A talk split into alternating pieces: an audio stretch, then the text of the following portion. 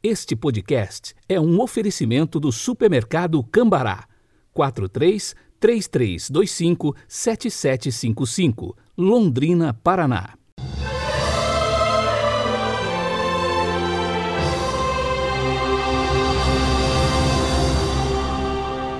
Quarta-feira, 1 de setembro de 2021, estamos começando o mês da Bíblia. A cor litúrgica é o verde e o pensamento é do bem-aventurado Charles de Foucault. Abre aspas. Orar significa pensar em Jesus com amor. A oração é a atenção da alma que se concentra em Jesus. Quanto mais uma pessoa ama, tanto melhor ela ora.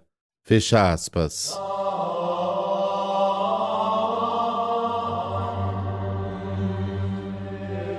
Pelo sinal da Santa Cruz, livrai-nos Deus, nosso Senhor, dos nossos inimigos.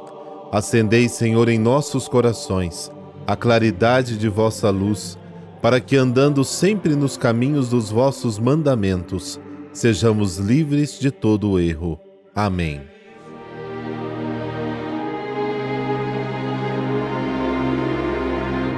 Lucas capítulo 4, versículos de 38 a 44. Naquele tempo, Jesus saiu da sinagoga e entrou na casa de Simão. A sogra de Simão estava sofrendo com febre alta e pediram a Jesus em favor dela. Inclinando-se sobre ela, Jesus ameaçou a febre e a febre a deixou. Imediatamente ela se levantou e começou a servi-los. Ao pôr do sol, Todos os que tinham doentes atingidos por diversos males os levaram a Jesus. Jesus colocava as mãos em cada um deles e os curava. De muitas pessoas também saíam demônios gritando: Tu és o Filho de Deus. Jesus os ameaçava e não os deixava falar, porque sabiam que ele era o Messias. Ao raiar do dia, Jesus saiu e foi para um lugar deserto. As multidões o procuravam e indo até ele, tentavam impedi-lo que os deixasse. Mas Jesus disse: Eu devo anunciar a boa nova do reino de Deus também a outras cidades, porque para isso é que eu fui enviado. E pregava nas sinagogas da Judéia.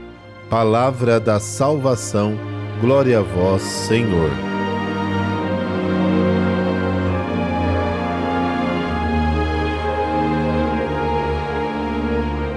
O relato da cura da sogra de Pedro é bem curto, mas traz um grande ensinamento.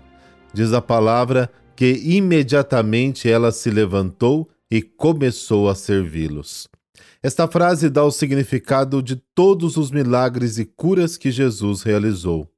O fato de ter se colocado a serviço dos outros indica uma cura que vai além da febre do corpo a doença lhe impedia de servir. Serviço é uma palavra muito importante no Novo Testamento. E isto porque o próprio Jesus, Mestre e Senhor, é o servo de Deus e de toda a humanidade. O justo que, por amor, assume o peso da fraqueza dos seres humanos. Usar as pessoas é o fundamento de todo mal. Servir é o fundamento de toda a libertação do mal. Nos versículos 40 e 41, Jesus nos ensina como abordar um doente. Em primeiro lugar, o enfermo não é um número. Jesus impunha as mãos sobre cada um deles e os curava. Aliás, Jesus cuida dos doentes e não simplesmente das enfermidades. O paciente não é um caso clínico a ser estudado, mas uma pessoa. Quando Jesus chega, o diabo, que é a causa de todo mal, é derrotado e foge. De fato, o inimigo conhece a verdadeira identidade de Cristo, mas não tem fé. Esta é a diferença, porque a verdadeira fé acontece quando o homem adere de coração ao anúncio da salvação. E é justamente esta adesão de vida que o diabo não tem. Ele conhece, mas não tem fé.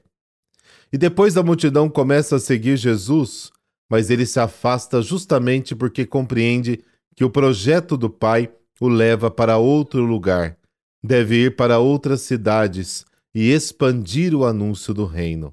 Muitas vezes, os milagres narrados pelos evangelhos são entendidos como uma manifestação do poder de Deus e não como momentos de salvação do ser humano. Mas é justamente o contrário.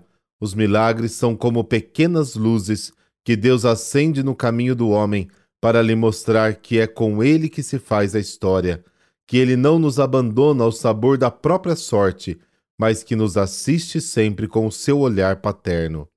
Cristo, o nosso Rei, não veio para se assentar ao lado dos governantes da terra, mas estabeleceu o seu reino no meio dos fiéis que o seguem, no coração daqueles que creem.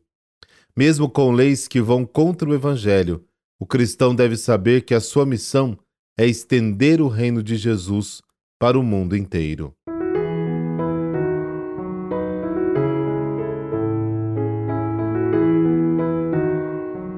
Santa Beatriz da Silva Menezes. Beatriz nasceu no norte da África, numa colônia portuguesa. Ainda na infância, voltou com a família para Portugal. Ao completar 20 anos de idade, Beatriz foi para a corte da Espanha, porque sua tia Isabel se casara com o rei de Castela e convidou-a para ser a sua primeira dama de honra. Beatriz era uma jovem muito bela fisicamente além de ser amável, culta, inteligente e educada nas virtudes cristãs. Logo que chegou, despertou a admiração de todos. Isto provocou o ciúme e a inveja da rainha, que passou a maltratá-la.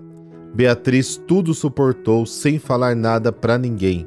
No auge dos seus sofrimentos, Beatriz entrega-se a Nossa Senhora e recebe a incumbência de fundar uma ordem religiosa dedicada à Imaculada Conceição. Imediatamente deixou a corte e ingressou no mosteiro, onde cobriu seu rosto com um véu branco por toda a vida. Somente em 1479, Beatriz conseguiu realizar seu sonho e fundou uma nova congregação, a Ordem das Irmãs da Imaculada Conceição, conhecidas como os Concepcionistas. Beatriz Menezes faleceu em 1490. Seu projeto de amor perpetuou e alcançou o mundo inteiro. Por intercessão de Santa Beatriz da Silva Menezes, dessa bênção de Deus Todo-Poderoso, Pai, Filho, Espírito Santo. Amém. Uma ótima quarta-feira para você. Até amanhã.